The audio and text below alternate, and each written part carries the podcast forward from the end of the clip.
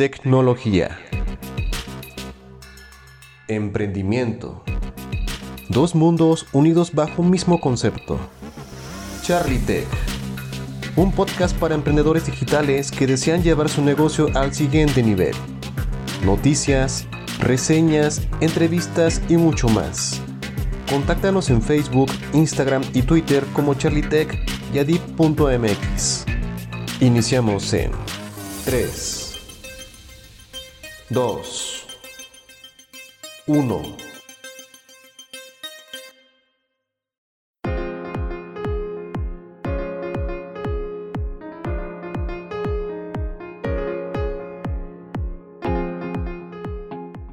Bienvenidos y bienvenidas sean a esta misión 15 de Charlie Tech. Y aunque al parecer el panorama actual a nivel mundial es muy complicada e incluso preocupante, no hay que permitir que los pensamientos negativos invadan nuestra mente. Es por eso que este programa siempre procurará transmitirles buena vibra y recordarles que en nosotros está transformar nuestro alrededor y evitar que nos afecte demasiado las malas noticias. Bien, ¿qué tenemos para el día de hoy? En la sección de reseña tenemos una herramienta que le otorga a las típicas presentaciones ejecutivas un estilo más dinámico e interactivo. Se trata de Prezi y te explicaré en qué consiste, además de todas las opciones que tiene para ti. En noticias les platicaré sobre la dura implementación que tomaron Facebook y YouTube hacia las cuentas que pertenecen a medios masivos rusos. Un adelanto de lo que será el nuevo iPhone 14 y la llegada de la red 5G a México. En Crónica Tecnológica les contaré todo sobre los NFTs, con algunos antecedentes históricos que seguramente no conocían, y les explicaré cómo funcionan. Y por último, en efemérides binarias, mencionaremos fechas importantes que vale mucho la pena recordar, como el primer teléfono móvil de la historia, dos de las ferias tecnológicas más importantes del mundo, el primer procesador Pentium y al autor del ciberespacio. Como te diste cuenta, te espera un festín de excelente información. Así que busca tu sillón favorito, prepara algo rico para botanear y para los oídos, pues lo que se viene será muy interesante. Comenzamos.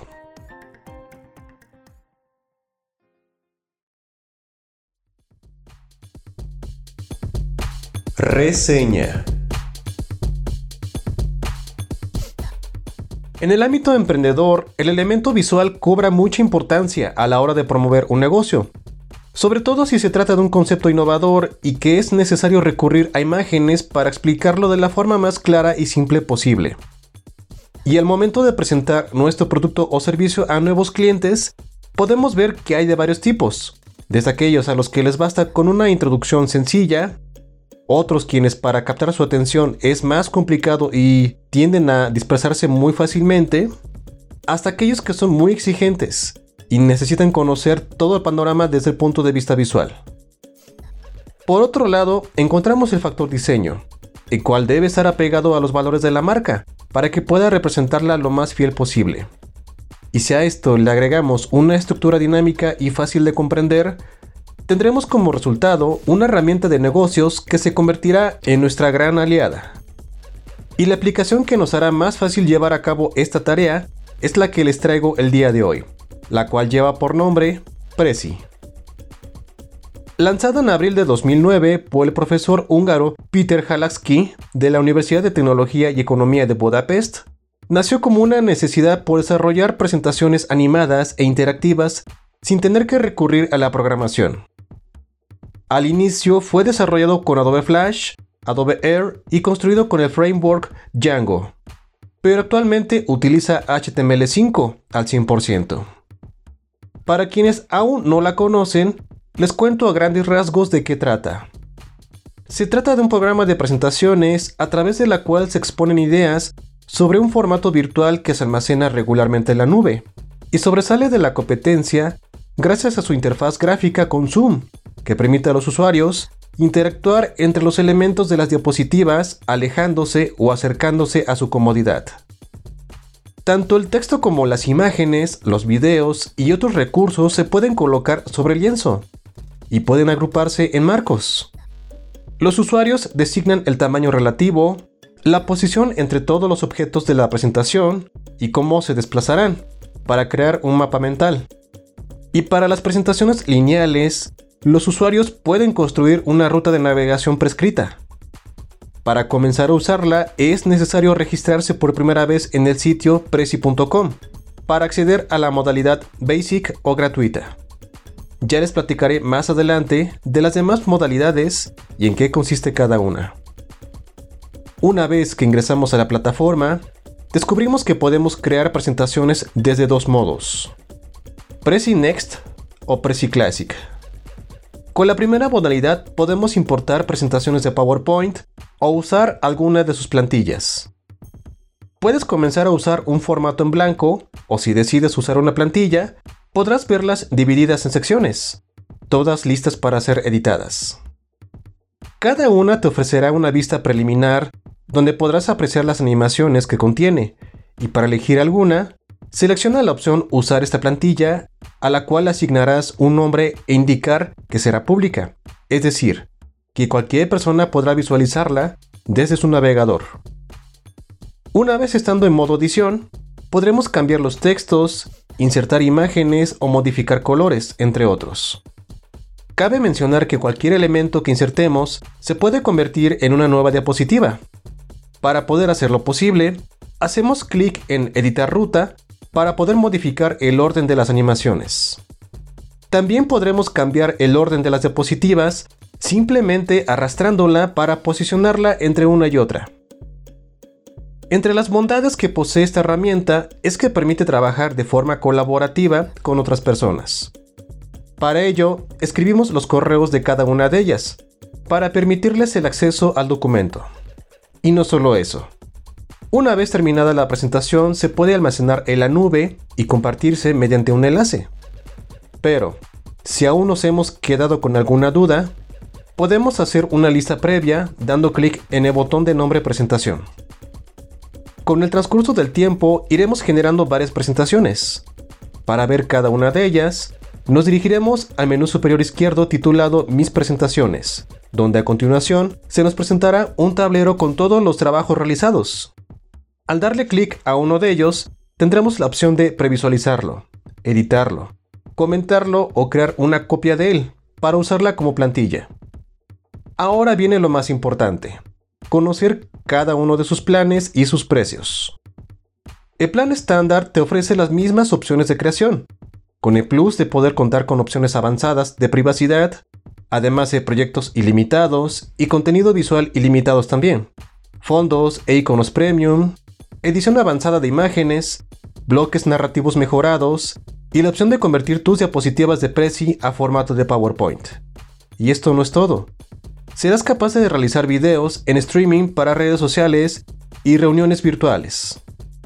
Podrás acceder a estas ventajas por 69 pesos mexicanos al mes, o un aproximado de 3 dólares con 35 centavos.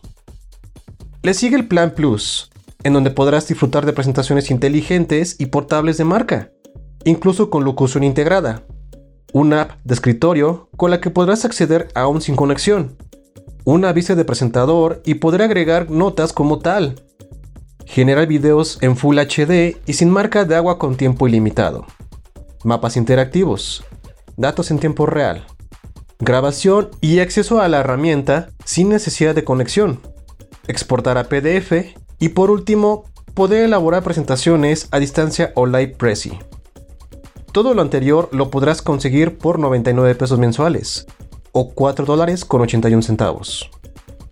Pero si deseas convertirte en todo un usuario experto, te recomiendo el plan Premium, con el cual podrás tener acceso a todo lo anterior, además de varias funcionalidades importantes, como analíticas de presentación, conectores SQL, rótulos, enlaces a páginas, la posibilidad de importar mapas personalizados, una formación avanzada online y asistencia telefónica cortesía de la empresa. Obtén acceso a todo pagando 179 pesos al mes u 8 dólares con 69 centavos. De la vista nace el amor, y de una presentación con calidad, profesionalismo y creatividad surgen excelentes relaciones con clientes e inversionistas. Recuerda hacerlo simple, atractivo y directo a lo más esencial de tu negocio. Si ya has usado esta herramienta, platícame en nuestras redes sociales ¿Qué tal ha sido tu experiencia para compartirlo con toda la audiencia? Estaré atento y gustoso de responderte.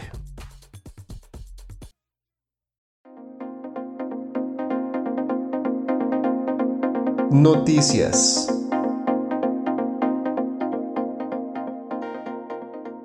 A propósito de lo que está sucediendo recientemente en el mundo, les cuento que Facebook y YouTube prohíben a medios estatales rusos monetizar y hacer publicidad. De acuerdo al portal de noticias Infobae, las medidas políticas estadounidenses contra el gobierno ruso a raíz de su invasión a Ucrania han abarcado incluso las redes sociales.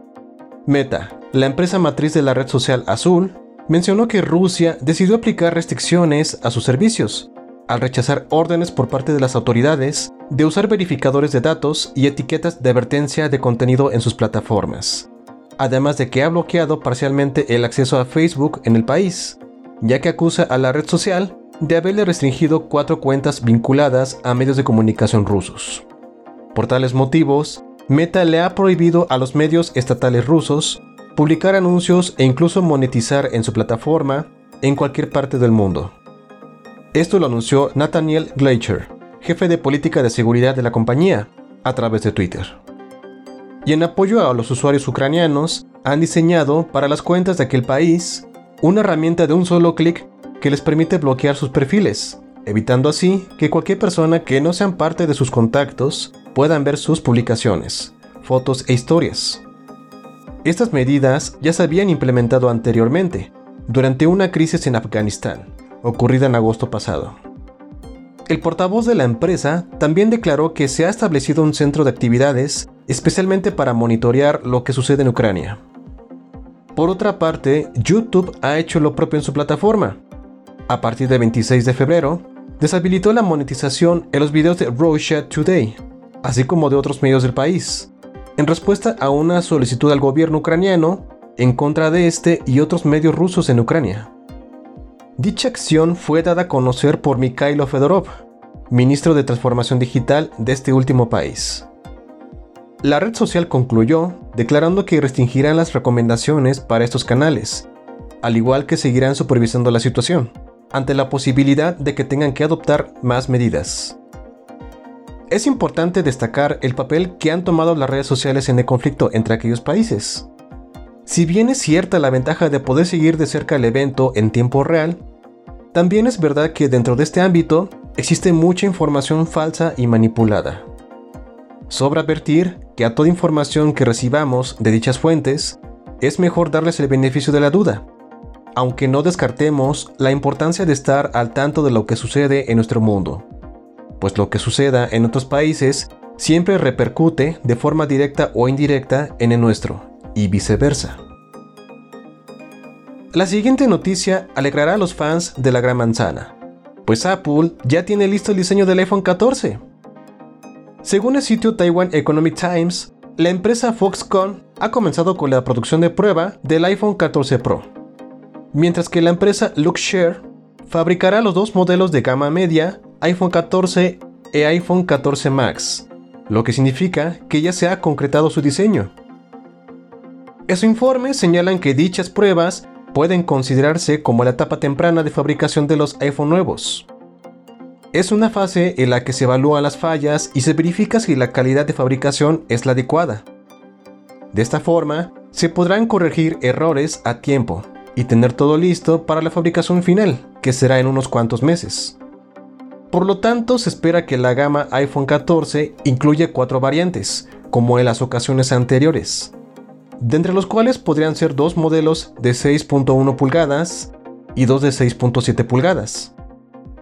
Aclararon que este año no habrá un iPhone 14 mini, y que en su lugar habrá un modelo con una pantalla mucho más grande, además de la incorporación de nuevas tecnologías como el aumento de la memoria RAM y la cámara de 48 megapíxeles. A propósito del tema, en la web se ha dispersado información sobre la apariencia final de este modelo. Algunos rumores dicen que uno de los modelos planeados tendrá un acabado en titanio, el cual es un material muy ligero y resistente. Otra teoría es que posiblemente fabriquen un modelo plegable. Sin embargo, aún no existen pruebas contundentes para comprobarlo. Sobre la maquinaria interna del dispositivo, se pronostica que la duración de la batería será la misma que en el modelo anterior, y que ya no habrá puerto para introducir tarjetas SIM físicas, como ocurría en modelos anteriores. Además, es muy posible la incorporación de un nuevo chip que supere el anterior A15 en potencia, rendimiento y bajo consumo de energía. Y la última noticia es excelente para quienes buscan navegar mucho más rápido. Ya es posible disfrutar de la tecnología 5G en México. Tal como se anunció en la pasada conferencia de prensa de Telcel, a partir del 28 de febrero, la red 5G se ha vuelto una realidad en territorio azteca. Bien integrado en el paquete Telcel Plus 5G, el cual cuenta con varias modalidades. La más básica, la 5G5, tiene capacidad para 14 GB de datos a un precio de 599 pesos al mes, mientras que la más completa, la 5G14, ofrece 60 GB de datos con un coste de 1.499 pesos mensuales. Dichos planes de renta incluirán llamadas y SMS ilimitados. También contará con el acceso limitado a redes sociales como WhatsApp, Facebook, Twitter, Snapchat, Instagram y Uber. Es bueno mencionar que cada giga que usemos adicionalmente en los planes tendrá un costo de 244 pesos. Además de la renta mensual, la compañía telefónica pide cumplir algunas condiciones para poder acceder a la red, como el tener una SIM compatible, es decir, versión 6.2 o superior, un equipo compatible con esta red y estar en una zona con cobertura 5G. De lo contrario, el equipo se tendrá que conectar automáticamente a la red disponible en ese momento, ya sea 2G, 3G o 4G. Actualmente este plan de Telcel tiene cobertura en 18 ciudades de México. De acuerdo a la compañía, ya existen más de 40 smartphones en el mercado que pueden usar esta tecnología. La compañía espera que para finales del 2022 haya 120 ciudades que puedan aprovechar esta red.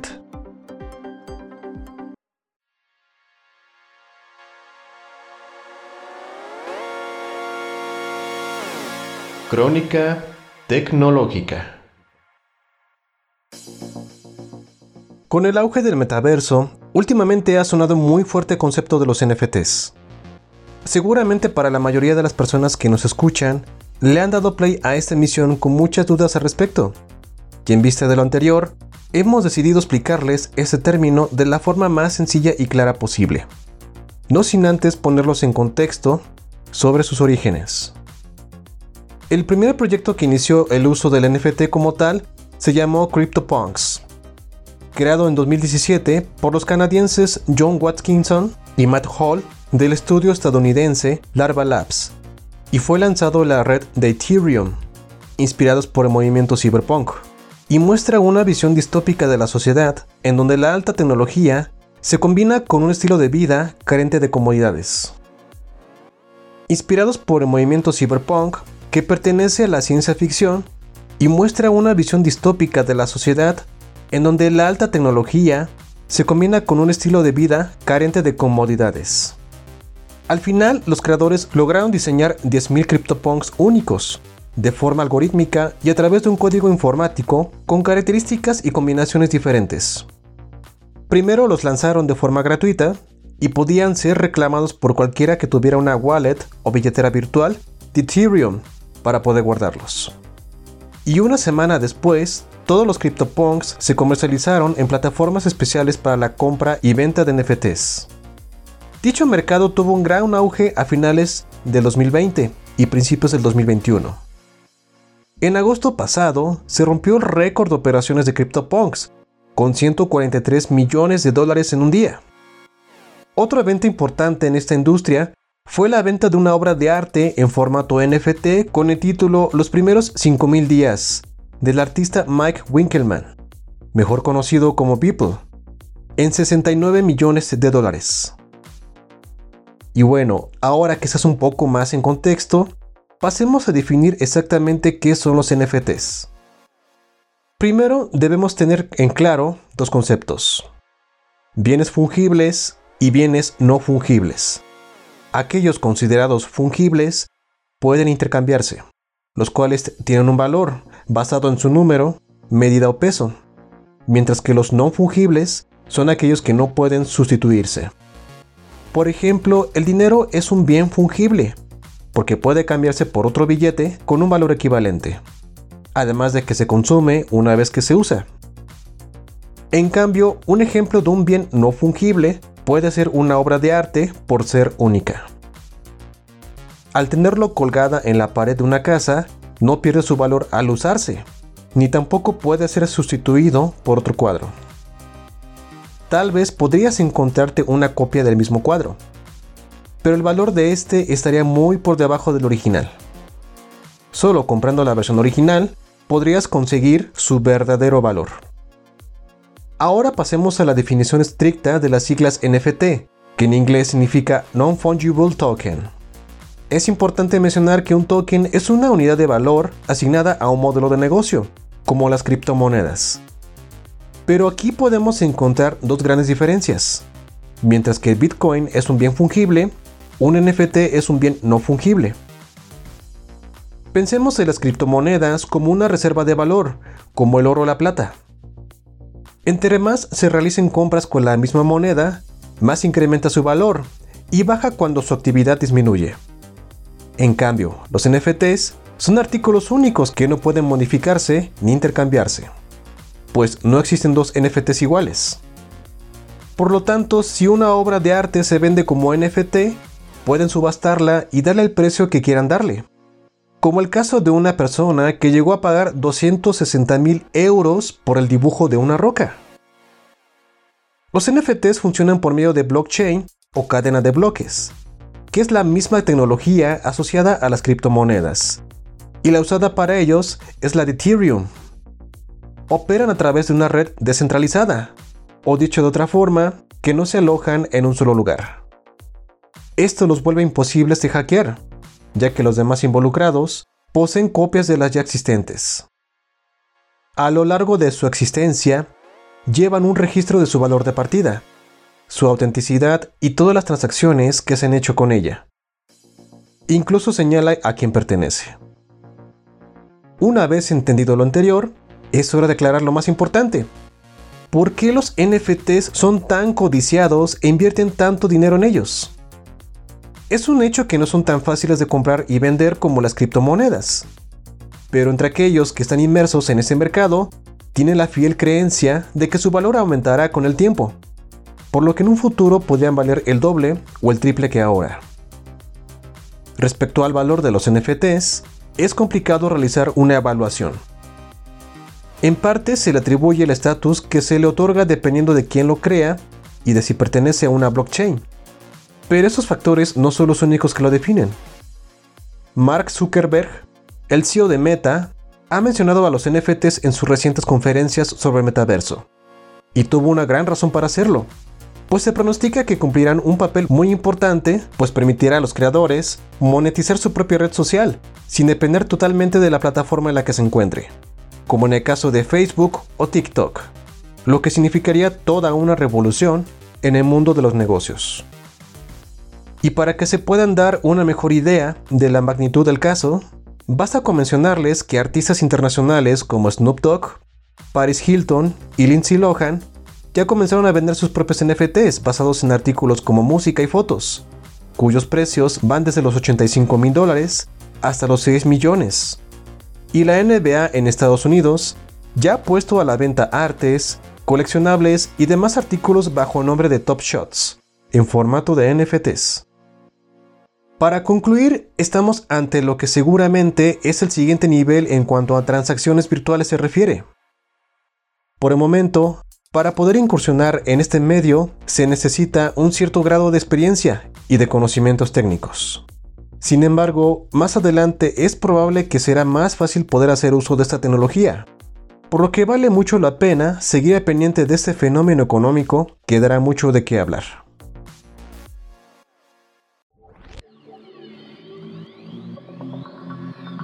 Efemérides binarias.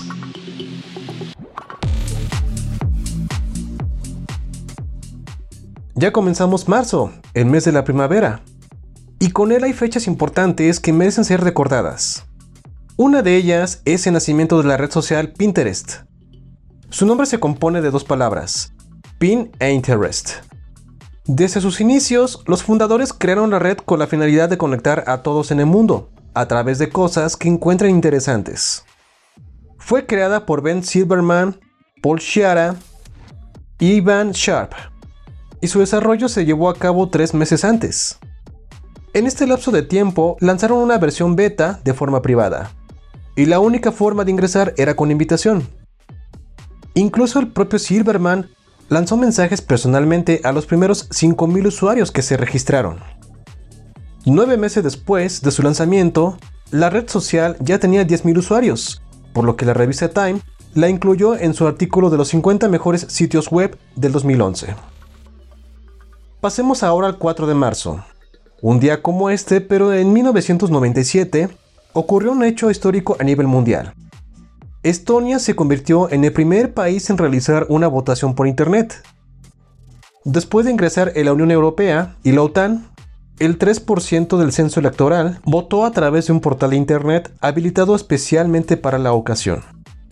Aquellos interesados solo necesitaban una computadora con un lector electrónico de datos que pudiera identificar credenciales de lector, una firma electrónica y una contraseña. De acuerdo a la ley electoral de aquel país, los que hayan votado vía online tenían derecho a recapacitar su voto y podían acudir a las casillas físicas para marcar las típicas boletas, con lo que su voto electrónico habría quedado anulado. En el 5 de marzo se conmemora la primera reunión del Homebrew Computer Club, en 1975. Se llevó a cabo en Silicon Valley, y es considerado como uno de los primeros y más influyentes clubes de computadoras del mundo. Este evento destaca, ya que varios empresarios y hackers de renombre han surgido de ahí, como los fundadores de Apple y Chrome Co. Sus fundadores fueron Gordon French y Fred Moore, quienes estaban interesados en crear un foro abierto donde los fabricantes se reunieran para idear computadoras más accesibles para todo el mundo. Decidieron llevarla a cabo, a propósito del lanzamiento de la primera microcomputadora, Altair 8800, enviada por la compañía People's Computer Company para su revisión, el cual era un equipo que se podía montar en casa a partir de un kit. Dicho evento ha jugado un papel muy importante en la evolución de la computadora personal. Los últimos encuentros de este club de los que se tienen registro han sido dos. El 5 de marzo de 2001 y el 11 de noviembre de 2013. Un 6 de marzo, pero de 1983, Motorola lanza el primer teléfono móvil en el mundo, cuyo modelo fue el Dynatac 8000X. Pesaba 800 gramos y medía 33 centímetros, 4.5 de ancho y 8.9 de grosor. Las innovaciones que incorporó fueron la inclusión de 10 teclas especiales, entre las cuales se encontraban limpiar, enviar, tienda, función, finalizar, poder, bloquear y volumen. Para este modelo, la compañía invirtió 15 años y 100 millones de dólares en su desarrollo. Para la fecha de lanzamiento, tenía un costo de 3.995 dólares y tenía la capacidad para funcionar 8 horas continuas, siempre y cuando estuviera en stand-by. Una vez descargada la batería, se necesitaba conectarla al cargador durante 10 horas. El 10 de marzo representa una fecha especial para el marketing digital, ya que en este día nació Christopher Isaac Stone, quien más tarde sería conocido como Biz Stone, quien es el cofundador y fue por algún tiempo el director creativo de Twitter. Al mismo tiempo, Stone intervino en otros proyectos de renombre como Blogger, Audio y The Obvious Corporation. Precisamente fue el 15 de julio de 2006 cuando Stone, junto con sus amigos Ivan William y Jack Dorsey con el objetivo de centrarse en la construcción de sistemas que ayudaran a las personas a trabajar juntas para crear un mundo mejor. Actualmente, Stone se desempeña como director creativo en Dubious Corporation. Junto con Ivan Williams, fue nombrado en 2009 por la revista GQ el Nerd del Año. Y la revista Time lo consideró una de las personas más influyentes en el mundo. Como notas extra, este visionario fue galardonado con el Premio a la Innovación en 2010 por el International Center of Journalists y tiene un doctorado honoris causa en Derecho por el Babson College. Ahora vayamos directo al 12 de marzo, pero de 1986, fecha en la que se celebró la primera feria CEBIT. Sus siglas significan Centro para la Tecnología de la Información y de la Oficina, y es considerada como la feria más importante del mundo. Se lleva a cabo cada año en Hannover, Alemania, y posee un prestigio mundial, pues muestra un panorama amplio sobre las novedades respecto a tecnología de la información. Ya se había establecido su inauguración en 1970, pero debido a que la tecnología de la información y de las telecomunicaciones estaban absorbiendo la mayoría de los recursos, se decidió asignarle en 1986 un calendario de exposición separado, realizado cuatro semanas antes de la Feria de Hannover. El 17 de marzo de 1948 se conmemora el nacimiento de William Gibson, considerado el padre del cyberpunk, en Carolina del Norte, Estados Unidos. También es conocido por usar el término ciberespacio para describir el espacio virtual creado por las redes. En 1984 publica su primera novela, Neuromante, con la que Gibson se convierte en el principal exponente del cyberpunk, un nuevo género de ciencia ficción, el cual combina una dura y cínica sensibilidad, muy propia del punk, con la cibernética futurista y la tecnología. Además, Gibson escribió una trilogía conocida como Trilogía de Yamazaki, o Trilogía del Puente, formada por las novelas Luz Virtual de 1993, Idoru de 1996 y Todas las Fiestas del Mañana de 1999. También escribió algunos cuentos entre los que destacan Quemando Cromo de 1981 y Johnny Mnemonic de 1982. Esta última fue llevada después al cine y protagonizada por el actor Keanu Reeves. Su última novela, Mundo Espejo de 2003, abandona la temática cyberpunk para abordar un tecnotriller con elementos muy actuales. Y para cerrar esta sección, recordemos por último dos fechas especiales. Una es la del 22 de marzo de 1993, cuando Intel lanza el primer procesador Pentium. Fue inventado por Vinod Dam y cuenta con velocidades de reloj de 60 MHz y 66 MHz, además de 3.1 millones de transistores y capacidad para hacer frente a 4 GB de memoria. Originalmente su nombre completo es Pentium 8586, pero como no es posible registrar una marca compuesta solamente de números, fue bautizado simplemente como Pentium. Su aparición en el mercado representó un parteaguas económico impresionante, pues terminó acabando con la competencia que en ese entonces eran AMD y Cyrix, los cuales habían producido procesadores equivalentes. La primera tuvo que crear sus procesadores desde cero para hacerlos compatibles con el Pentium, mientras que la segunda no logró adaptarse a los cambios y fue adquirida por la compañía VIA. Y la segunda fecha memorable es el 31 de marzo, donde se celebra el Día Mundial de la Copia de Seguridad. Surgió como una iniciativa privada sin fines de lucro, el cual pretende concientizar a los usuarios sobre la importancia de hacer copias de seguridad de su sistema. Sus promotores afirman que los usuarios no son conscientes de la importancia de la información de los discos duros, hasta que estos se estropean y pierden su contenido. Para evitarlo, en la web oficial de esta celebración informan sobre los riesgos de los soportes de almacenamiento y recomiendan crear copias de seguridad de forma periódica. Los responsables de este portal web también ponen a disposición de los usuarios información sobre cómo realizar las copias de seguridad, así como distintas ofertas de servicios de almacenamiento para alojar sus datos.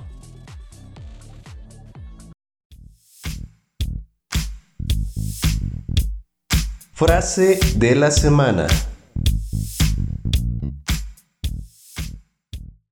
Quiero cerrar esta emisión con un empresario que, a mi parecer, es uno de los más modestos del mundo, ya que Mientras que la mayoría de los CEOs a la cabeza de las compañías más grandes se muestran con una personalidad imponente y una marcada confianza en sí mismos, él ha admitido abiertamente que no es particularmente bueno en muchas facetas de su trabajo. Y es ni más ni menos que el actual dirigente de la aplicación Evernote.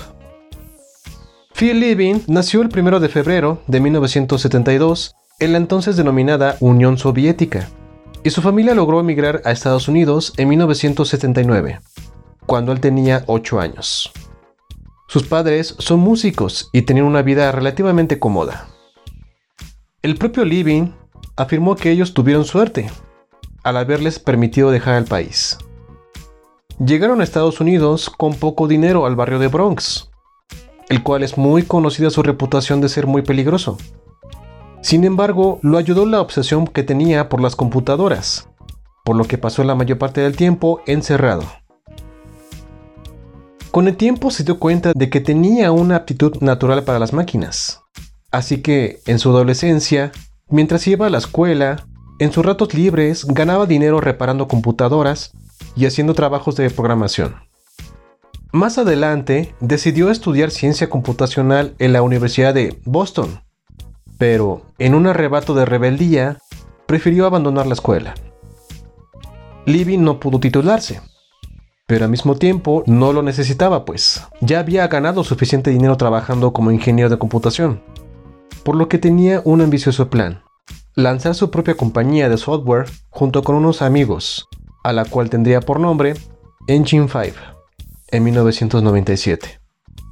Fue presidente ejecutivo de la compañía y con ella creó tiendas en Internet para marcas como Nokia, pero en el 2000 fue vendida por 26 millones de dólares.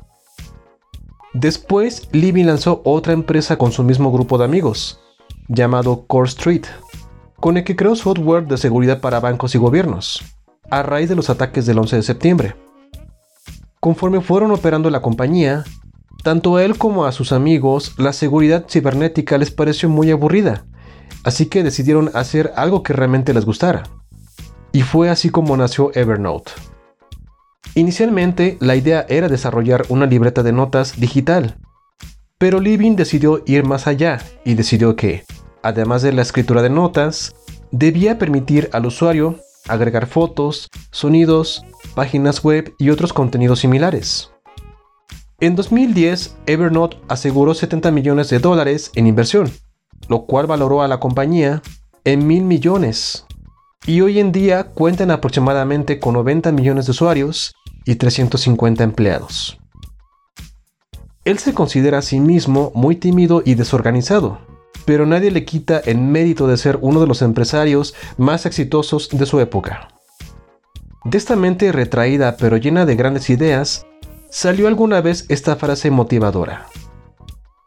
Hay muchas razones para empezar una empresa, pero solo una buena, una legítima. Cambiar el mundo.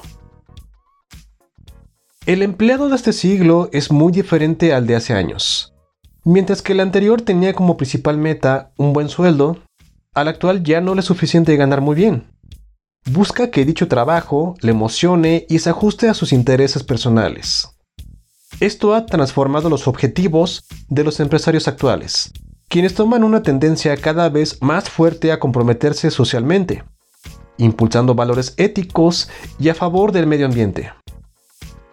Esta filosofía se encuentra muy presente sobre todo entre las startups, cuyas actividades son realizadas bajo el estandarte de la innovación. Pero el verdadero factor de cambio comienza desde uno mismo. Para obtener resultados positivos dentro de este ámbito tan competido y volátil, es importante reforzar el mindset o la mentalidad, y no solo el propio, sino también de los demás integrantes del equipo tomar consultorías, asistir a talleres, cursos en línea e informarse sobre las últimas tendencias al respecto. De esta forma, habrá una meta en común, y el esfuerzo de todos irá encaminado hacia ella, creciendo de forma saludable. Por tal motivo, ya no es suficiente construir un modelo de negocio, teniendo como principal objetivo hacerlo rentable, sino que también resuelva una necesidad social, y que sirva de instrumento para mejorar la calidad de vida de las personas. Si tú, querido o querida escucha, están reproduciendo esta misión y estás por emprender un nuevo negocio, ten presente estos conceptos que acabo de darte y puedas darle un giro positivo a tus acciones. Lo sé, es inevitable revisar aspectos legales, financieros y demás aspectos. Pero si refuerzas el factor humano, es decir, tu personal, será clave para marcar la diferencia entre la competencia. Y es así como finalizamos esta misión por el día de hoy. Les recuerdo que si desean ponerse en contacto con nosotros para dudas, comentarios o sugerencias, pueden buscarnos en redes sociales.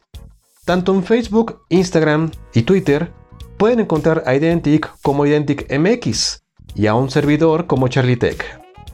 Y pueden escuchar también este podcast antes que nadie todos los viernes de 5 a 6 de la tarde por identic.mx, además de las plataformas de Spotify, Anchor, Google Podcast ebooks.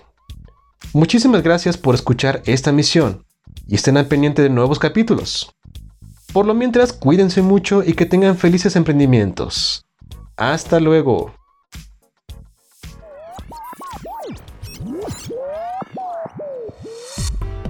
Ha llegado la hora de desconectar tus oídos del mundo emprendedor digital y es momento de que lo lleves a cabo. Estate pendiente de nuestras emisiones y actualizarte con información útil para tu negocio. Esperamos tus comentarios y sugerencias en nuestras vías de contacto.